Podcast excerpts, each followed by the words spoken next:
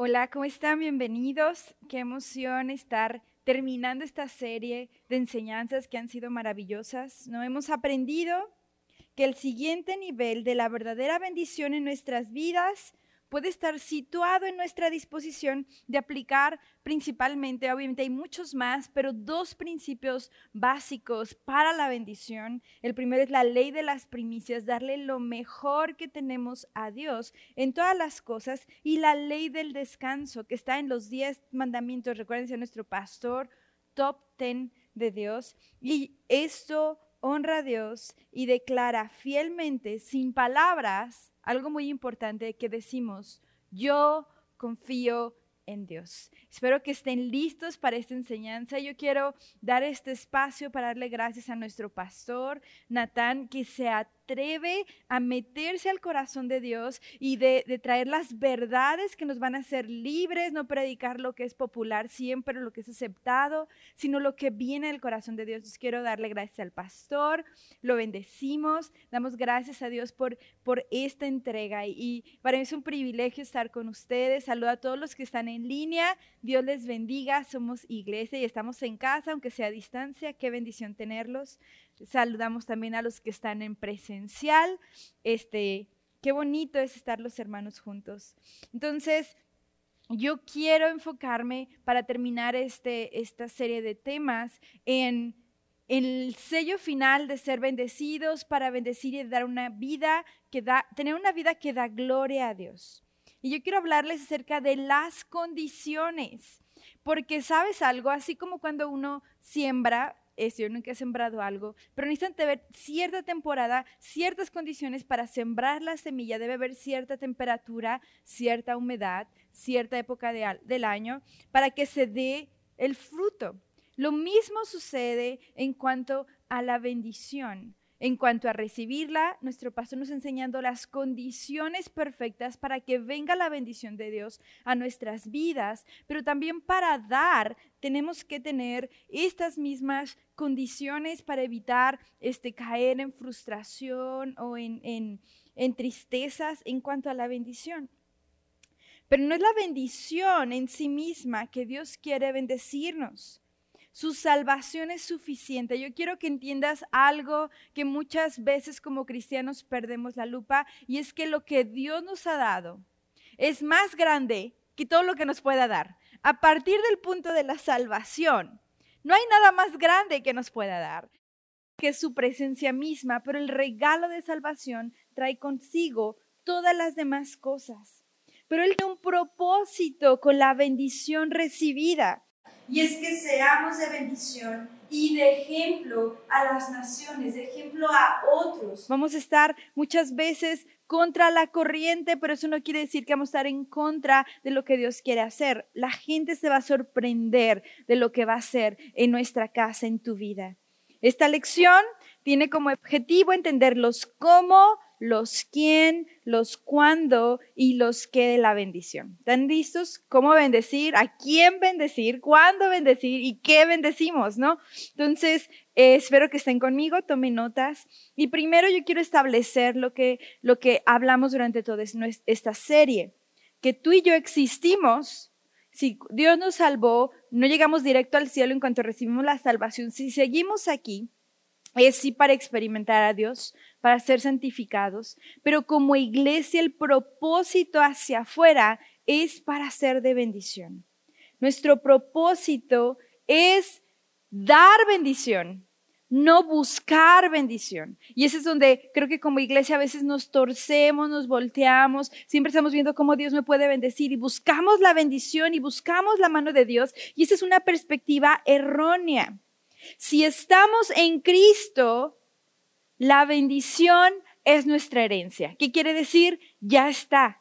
Quiero darles de ejemplo Primera de Pedro 3:9. Este versículo es buenísimo. Dice Pedro, no devolviendo mal por mal, ni maldición por maldición, sino por el contrario, bendiciendo, sabiendo que fuisteis llamados para que heredaseis bendición según la Reina Valera, y puedes buscar otras versiones, pero dice lo mismo, tú fuiste llamado por Dios, Dios te dio el propósito en esta tierra para que crees. Y eso es increíble, para que heredes bendición. ¿Qué quiere decir heredar? Recibir, pero yo creo que va por las dos partes. Para que recibas bendición y dejes bendición tras de, tras de ti. No se trata de buscar la bendición de Dios, ¿no? Tú no puedes ganarte una herencia. Una herencia es dada a ti porque alguien decide dártelo. No es algo que tengas que trabajar pero estamos viendo que las condiciones sí se deben de dar, ¿no? Lo que vimos con Pastor Natán. Entonces, lo más importante para recibir esta bendición es la pregunta clave. ¿Estás en Cristo? Porque todos en el mundo, podemos decir, en esta cultura por lo menos, podemos decirle, crece de, uy, sí, Dios conmigo y Dios y Dios y yo conozco y sí, Jesús. Pero ¿cómo saber que tú estás en Jesús. Y yo quiero tomar algunos minutos aquí. Primero, yo entiendo lo que Jesús hizo en la cruz. Muchas veces vemos y por tradición seguimos, pero ¿qué es lo que realmente Jesús hizo en la cruz por ti y por mí? ¿Sí? ¿Qué hizo Jesús? Jesús pagó por los pecados que tú y yo deberíamos de pagar. Jesús tomó la culpa de nuestra caída, de nuestro pecado sobre Él siendo inocente. Pero la cruz es un regalo. Y un regalo puede recibirse o puede rechazarse. No es suficiente con que sepas que la cruz exista o el sacrificio de, Jesús exista. Debes de recibirlo en tu corazón para poder disfrutar de los beneficios. No si yo tengo un regalo aquí y te digo, ten, te lo doy. Y tú dices, ah, ese regalo es para mí, qué padre. Pero nunca lo recibes. Nunca vas a recibir los beneficios de este regalo de la cruz. También, ¿cuál es la, como la, la causa o la la, indicativa de que tú recibes este regalo de Dios. Y es que yo acepto lo que hizo Jesús y que yo me arrepiento de mi pecado. El pastor hablaba acerca, la semana pasada, acerca de que el arrepentimiento literalmente significa cambiar de mentalidad. Pero si te fijas, en cada vez que Jesús habla al arrepentimiento, que Juan el Bautista habla del arrepentimiento, que el Antiguo Testamento habla al arrepentimiento, siempre viene con un sentimiento de dolor por lo que has causado al corazón de Dios. Hay gente que viene a Dios otra vez detrás de la bendición, buscando los beneficios, nunca sienten el dolor de lo que él de lo que él tuvo que pagar por nosotros, de lo que nosotros merecíamos, de lo que nosotros le hicimos a él. Ajá, por causa de nuestro pecado. Entonces no solo es un cambio de mente, es una, un dolor del corazón que nos lleva a arrepentirnos, ¿no? Después, no me puedo salvar yo solo, solo Jesús puede hacerlo. Y otra trampa en la que caemos es que no entendemos que la gracia es eso, gracia, es un regalo de Dios. Acepto su sacrificio por mí y lo recibo como Salvador. Y después doy frutos de arrepentimiento. Un arrepentimiento verdadero no debe de demostrarse así te demuestro que soy mal. Es, un fruto natural. El arrepentimiento siempre trae un cambio de manera. ¿sí? Si no hay un cambio de manera, esto no es arrepentimiento, esto es culpa, fuiste evidenciado y por eso dijiste que lo sentías. Entonces, ¿estás en Cristo o no? Y es la invitación de la primera bendición que Dios quiere para tu vida, para poder heredar todo esto, porque puede ser el, principio de los primeros frutos, el del descanso y todo esto, pero se va a convertir en un acto religioso si no vamos a lo primero. Como les decía anteriormente, es un principio muy importante que quiero que entiendas, quiero que entendamos como iglesia, porque la iglesia se está desviando en esto, que la bendición no se busca, la bendición nos sigue, ¿ok? Y aquí el orden de los factores sí altera el producto y bastante, porque aquellos que buscan la bendición serán como la semilla plantada en los espinos. Estaba meditando mucho en la, en la parábola de las semillas. Y yo decía, ¿en qué momento la semilla que fue plantada en un buen lugar que se acepta se pierde? ¿No? Y vemos que de las cuatro semillas, que Jesús da el ejemplo, solo una fructifica. Y fíjate lo que dice Lucas 8:14. La que cayó entre los espinos, estos son los que oyen, pero yéndose son ahogados por los afanes y las riquezas y los placeres de la vida y no llevan fruto. ¿Qué quiere decir? Alguien que está siempre buscando la bendición y la mano de Dios, pero no está buscando a Dios mismo. Aquellos que no entienden que la bendición viene siguiéndonos, nosotros no podemos alcanzarla porque entonces nos va a ahogar y va y va a causar que no demos frutos. Alguien que está siempre buscando la bendición de Dios y no entendiendo estos principios, ¿qué va a hacer? Va a ser que su vida se ahogue y no va a producir fruto. Yo estaba meditando en los frutos. ¿Qué es un fruto?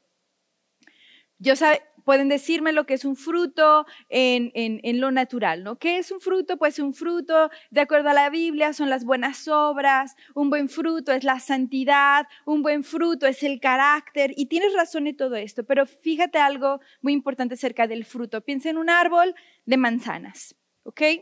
Las manzanas, ¿para quién son?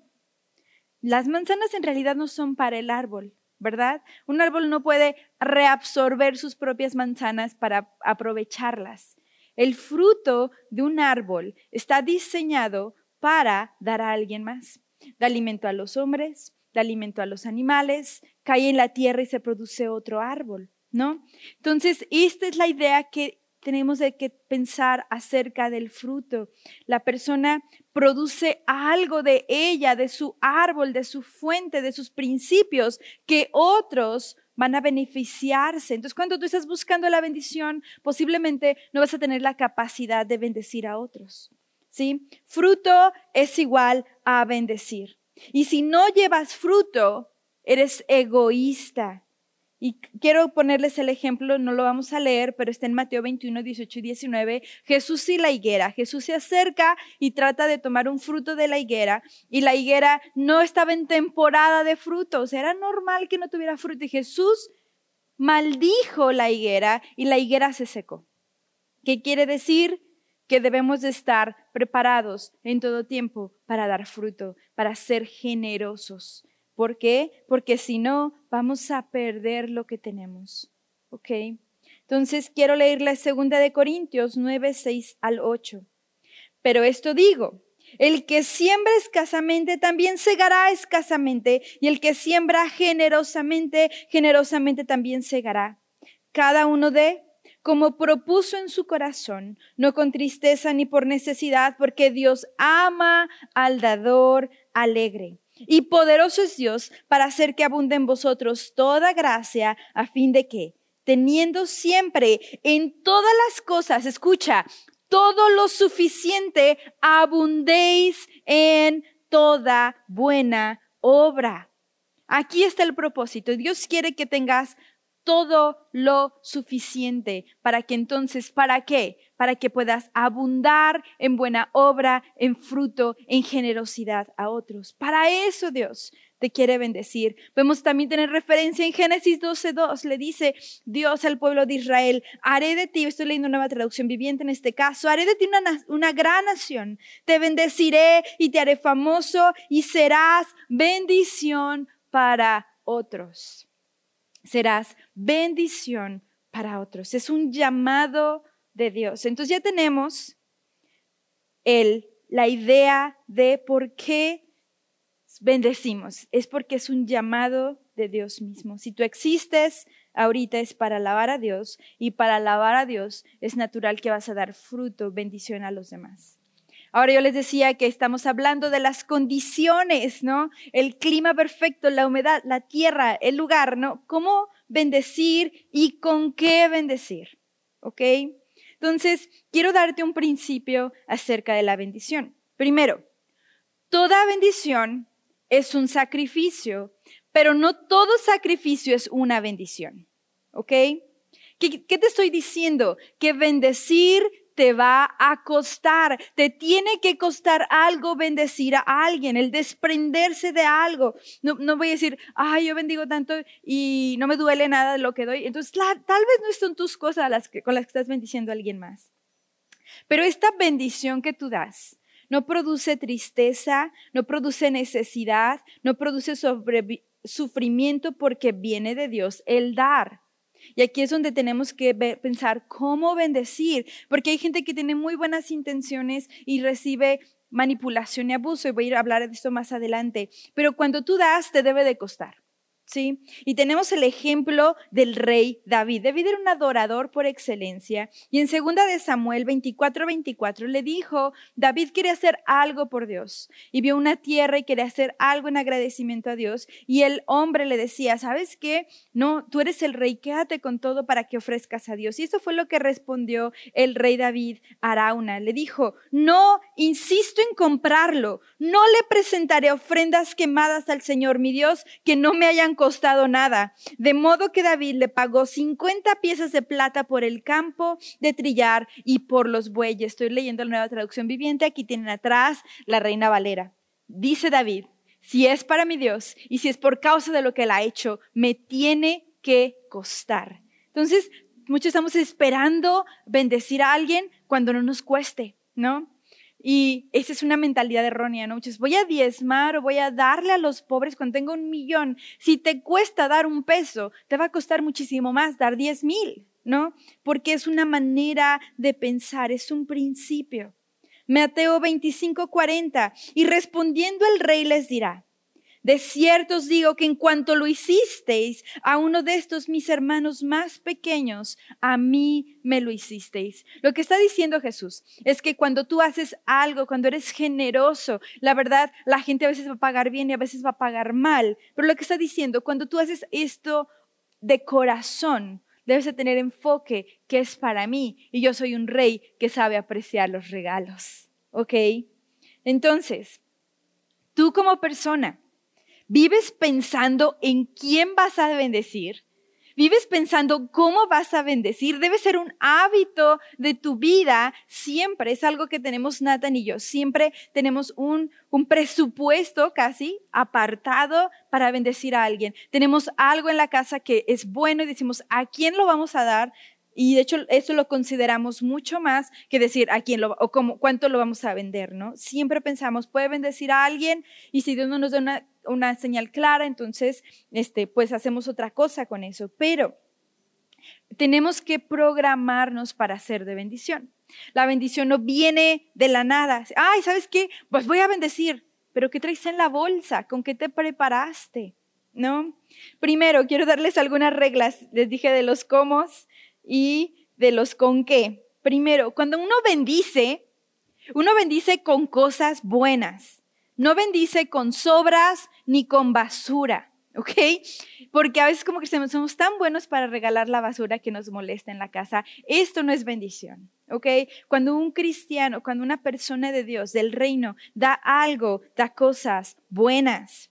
Después, ¿con qué bendices? Muy importante, hermanos, uno bendice con cosas que son suyas.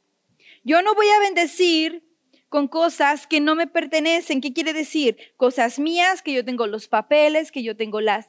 Todo está en regla, yo lo pagué con mi dinero, a mí me costó, es mío y que ya están pagadas, ¿ok? Si las tengo en crédito, ah, voy a pasar el crédito a alguien porque le voy a bendecir. No, esto no está de acuerdo a los principios bíblicos. No ofrecemos cosas o favores de otras personas, ¿ok? Yo conozco personas tan dadivosas que se encargan de ofrecer el trabajo de alguien más todo el tiempo o de dar lo que alguien más tiene. Esto es una mentalidad pobre y luego se cuelga, ¿no? Yo recuerdo, había un, había un hombre que me platicaba que, que sus papás eran muy cristianos, pero sus papás siempre ofrecían a él, ¿no? Son tan buenos, iban y veían una necesidad, ¿no? Ay, ya tienes tu pasto crecido. No, pues mi hijo va a venir y te lo va a cortar, ¿no? ¿Les cuesta a los papás esto? No, le está costando a alguien más, ¿no? Oye, ¿sabes qué? Dios me dijo que le diera mil pesos a fulano, ahora tú tienes que darme los mil pesos que di, ¿no? Esto no es bendecir a otros, ¿ok? Después, cuando tú ofreces o das de tu tiempo, es tiempo que apartas, no que alternas. ¿Ok? Yo quiero bendecirte con mi tiempo y le digo, oye, que te voy a dar cinco minutos, habla y estoy yo con mi celular o estoy hablando por teléfono. No, cuando yo doy, no lo alterno, yo lo doy completamente, ¿ok? Si no puedes dar mucho tiempo, pero lo que des es de calidad. Y eso es muy importante porque es, pensamos que estamos bendiciendo a las personas con nuestra presencia, pero no estamos ahí, ¿no? Ay, pero ya te cumplí, ya estoy aquí. Eso no es bendición. Después, ¿con qué bendecimos y cómo bendecimos? Personas que están en tu corazón o que Dios te mueve a dar en el momento. A veces esto sucede, a veces Dios te mueve a dar una persona, pero siempre debes de estar preparado. Yo recuerdo un hombre que decía que siempre él traía un billete de 500 en su, en su cartera y ese billete de 500 era para darlo a alguien más. No sabía quién era, no sabía todo el tiempo. A veces decía Dios sí a fulanito el día de hoy, pero a veces no sabía quién era, pero lo tenía ahí. En cuanto escuchaba la voz de Dios, lo tenía listo. ¿No? Muchas veces nos emocionamos para dar, pero no estamos preparados y, ah, después, ah, y se nos olvida, ya no lo hacemos. ¿Ok? Dice Hebreos 13, 16. Y no se olviden de hacer el bien, ni de compartir lo que tienen con quien tiene necesidad. Esos son los sacrificios. Recuerda que una bendición es un sacrificio que le agradan a Dios. ¿Qué está diciendo Dios aquí? Bueno, ¿qué está diciendo Pablo? Pero está diciéndolo de la manera de Dios, que a Dios le agradan ese tipo de sacrificios. ¿Qué quiere decir? Que hay otros tipos de sacrificios que no le agradan a Dios. Pero sí a Dios sí le agrada que hagamos el bien y compartamos con los que tienen necesidad. ¿Ok? La palabra clave es compartir. Después, cuando yo doy, ¿cómo doy? Yo doy sin esperar nada a cambio. ¿ok? Yo no espero un pago de regreso. Y si necesitas un pago de regreso, mejor no lo prestes, ¿ok? Es muy importante porque se acaban amistades, guardas cosas en tu corazón. No prestes primero lo que no tienes o lo que necesitas pagar en otras cosas, ¿ok?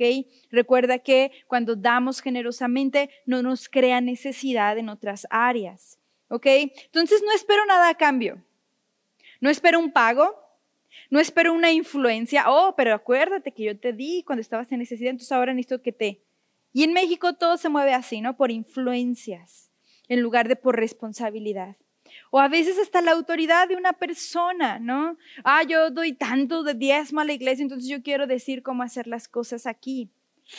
No, eso no es bendición cuando viene con un gancho, ¿no? Cuando viene con una trampa. Después, cuando tú das, cuando tú bendices, la verdadera manera para hacerlo es no haciéndolo para que te vean los demás.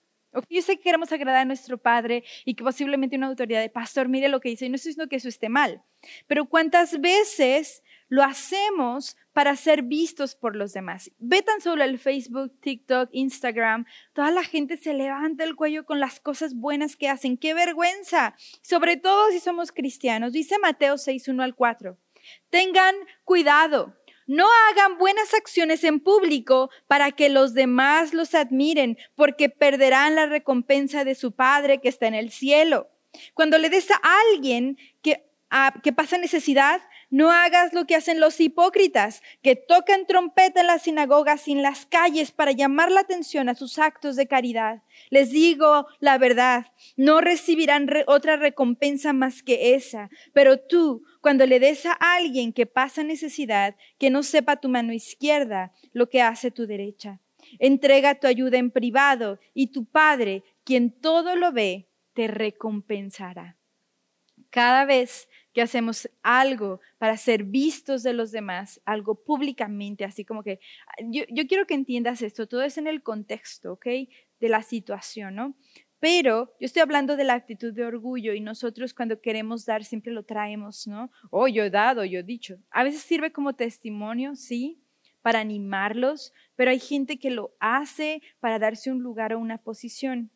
Esto no es bendición de Dios. Nosotros decimos que hemos dado bendición, pero si fíjense, nunca les decimos a quién, ni les decimos cuánto, ¿no?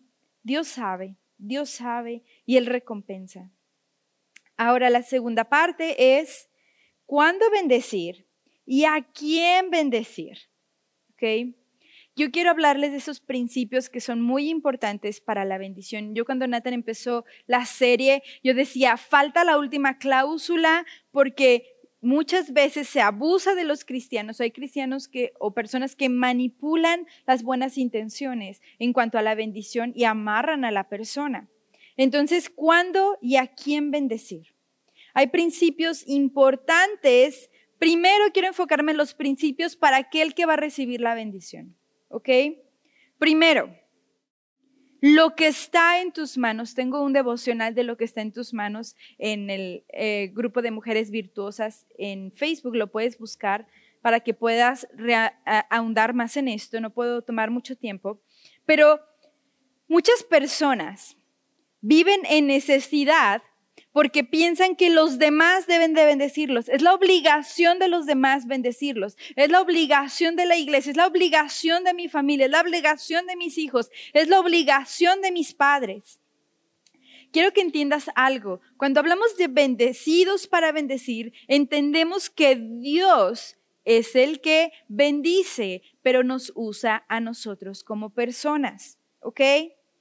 No es la responsabilidad de un ser humano cubrir todas las necesidades de todas las personas que están a nuestro alrededor, porque es Dios el que bendice.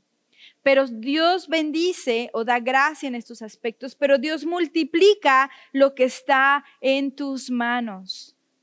Hermano, si tú siempre sientes una frustración porque a los demás les va bien y a ti te va mal y tú quieres que te den ellos porque a ellos les sobra, tienes una mentalidad errónea y buscar esto va a traer cosas negativas a tu corazón, va a traer amargura, va a traer resentimiento hacia las personas y hacia Dios. Vemos qué, qué pasó con la viuda y el aceite, recuerdan en el caso del profeta, ¿no? ¿Qué tienes en tus manos? Vemos el pan y los peces. Jesús dijo, denles de comer, pero no tenemos la capacidad. ¿Qué tienen en las manos? Panes y peces. En el caso de Moisés, ¿qué tenía Moisés en la mano? No tenía gran cosa, era un pastor, tenía una vara. ¿Y qué hizo Dios con la vara? ¿No? David y su onda. ¿Sabes que yo no tengo? Yo ni sé cómo usar una espada, pero lo que yo tengo es una onda y sé tirar piedras, ¿no? Y esto es muy importante como cristianos, y yo quiero que entiendas eso también para aquellos a quienes vas, quieres bendecir, es que cuando vives edificando con los recursos ajenos, te estás robando a ti mismo de tu herencia. ¿Ok? Imagínate que yo construyo una casa en, la, en el terreno de mi vecino porque me lo prestó. ¿Va a ser esa mi casa? No. Es muy importante que entendamos eso, que cambiemos nuestra mentalidad. ¿Qué es lo que sí tienes en la mano? ¿Cuál es la baraja que la vida que Dios ha puesto en tus manos? Y esa es la que debes de jugar, no la de alguien más. ¿Sí? Muy importante. Si nos obsesionamos con la necesidad, vamos a encontrar más necesidad en nuestra vida. Si la persona que tiene necesidad no desea hacer nada por su propia causa, lo que tú le des no será suficiente y va a ser de pérdida. Y la persona estará en la misma situación vez tras vez tras vez. Mira, cuando alguien está en necesidad, ve lo que está haciendo. Si solamente está estirándote la mano y, y responsabilizándote a ti de sus problemas, entonces no es buena tierra. Y recuerda, siempre que Dios invierte, siempre que Dios da, siempre que Dios bendice, espera que haya multiplicación. Entonces, si tú ayudas a alguien de esta manera, posiblemente lo estás, sacrificándote, pero no lo estás haciendo con la persona correcta.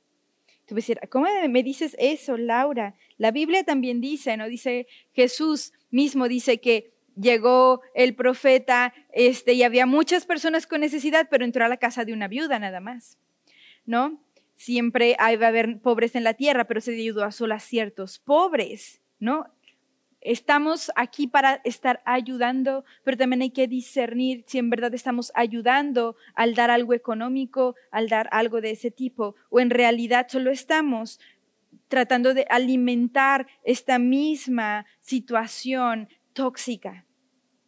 Vivir deseando lo que otros tienen, eso se llama pecado.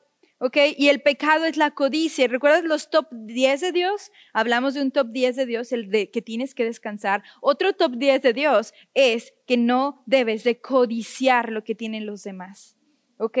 Y puedes buscar Deuteronomio 28, 11 al 12, donde dice, tú no vas a pedir prestado, a ti te van a, tú vas a prestar a los demás. ¿Ok?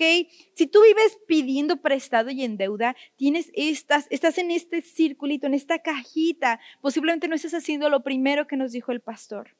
Ahora, principios para bendecir, ¿ok? Ahora ya vimos cuál está nuestra raíz, cómo debemos de tomar la bendición de Dios a las personas a quien darle y a quien no.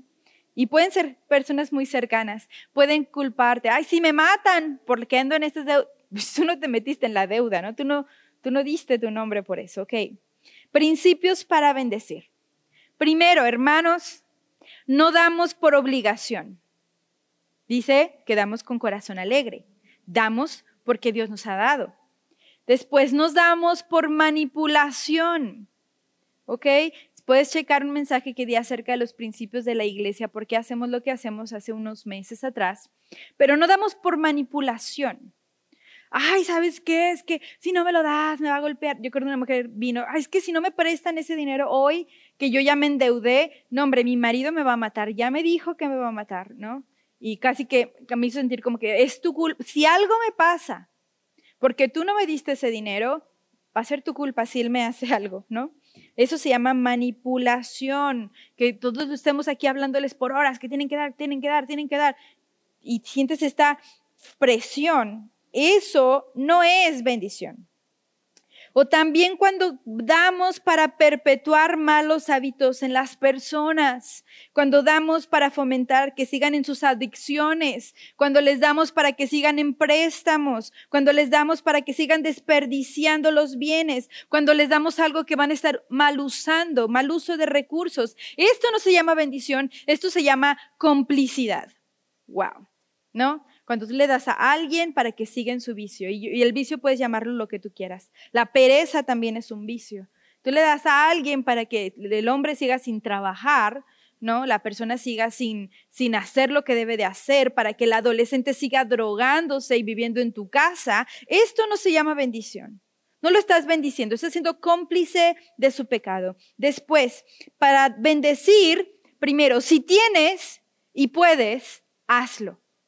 Hay mucha gente que tiene y puede, pero lo piensa, ay, tiene que ser una super revelación de Dios para poder bendecir. Recuerda, es un hábito, es algo que es lo que somos, eso fuimos llamados. Si tienes y puedes, hazlo, hermano. Proverbios 3:27, no te niegues a hacer el bien a quien es debido. Aquí está la condición, nótalo. Cuando tuvieres poder para hacerlo.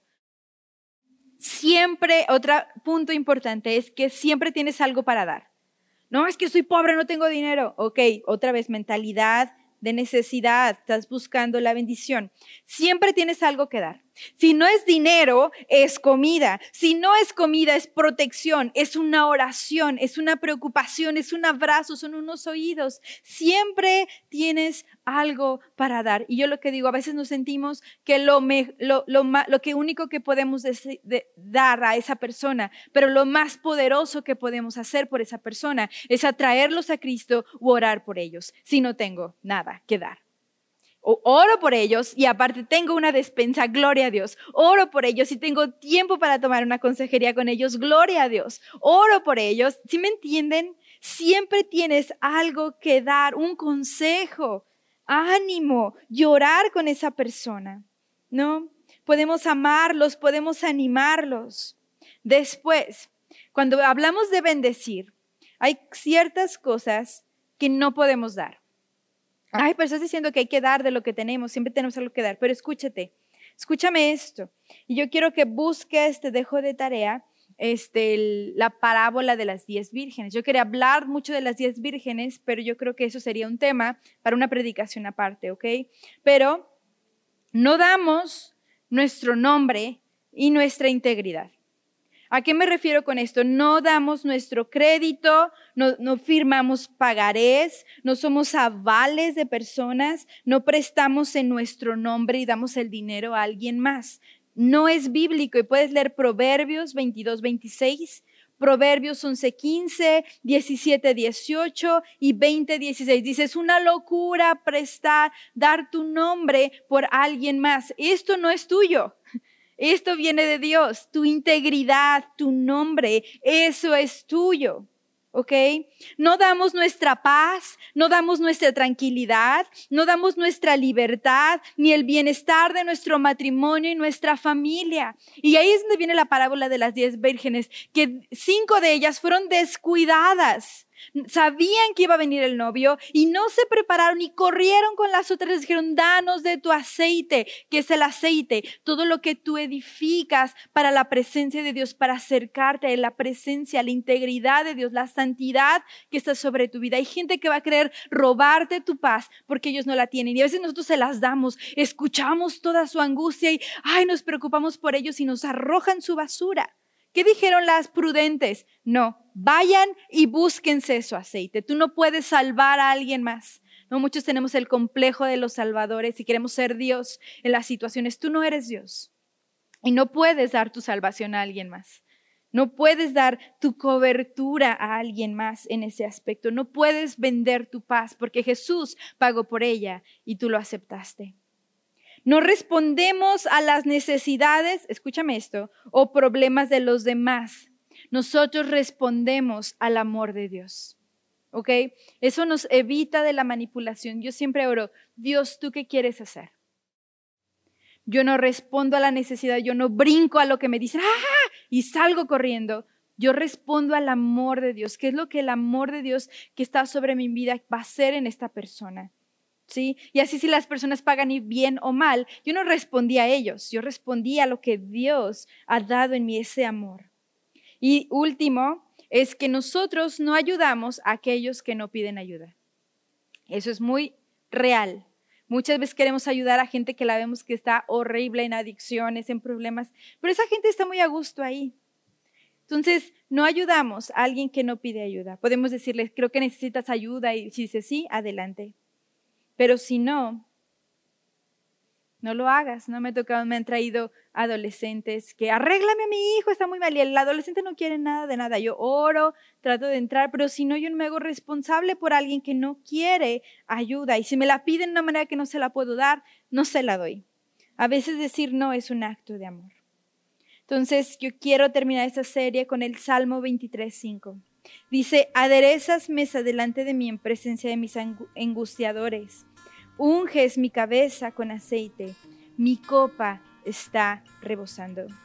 para terminar esta serie, yo quiero invitarlos a dos cosas. Primero, a que tomen la decisión de ser bendecidos.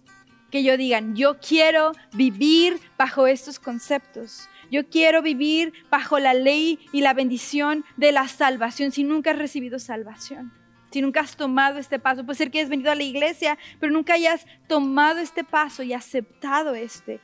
Te has arrepentido tal vez nunca. La ley de las primicias. Yo nunca le he dado lo mejor de Dios, a Dios, de lo que tengo. Si no lo hago de mis finanzas, menos de mi tiempo, siempre estoy ocupado. Dios siempre llega al último lugar y yo hoy quiero hacerlo. La ley del descanso. Yo quiero creerle a Dios que no necesito trabajar como loco para poder ser, tener lo que necesito. Entonces, si tú eres esta persona, yo voy a orar por ti y después queremos tomar la decisión de ser bendición a otro. Nos vamos a preparar para bendecir. Pensamos constantemente a quién vamos a bendecir, cómo lo vamos a bendecir, con qué lo vamos a bendecir. Siempre están nuestros corazones y nuestras puertas abiertas para estas personas. Gracias Dios por este tiempo, gracias por esta serie maravillosa, Señor, de enseñanzas. Yo quiero poner en tus manos a cada hermano, cada hermana que se comprometen a esto, que yo sé que va a cambiar su vida radicalmente hacia el futuro. Yo declaro libertad, yo declaro provisión, copas llenas y rebosando, donde podamos ser de bendición a muchas naciones. Gracias Dios por todo esto. En el nombre de Cristo Jesús. Amén y amén. Que Dios les bendiga y que este sea un paso para una vida sobrenatural con la bendición de Dios. Hasta luego.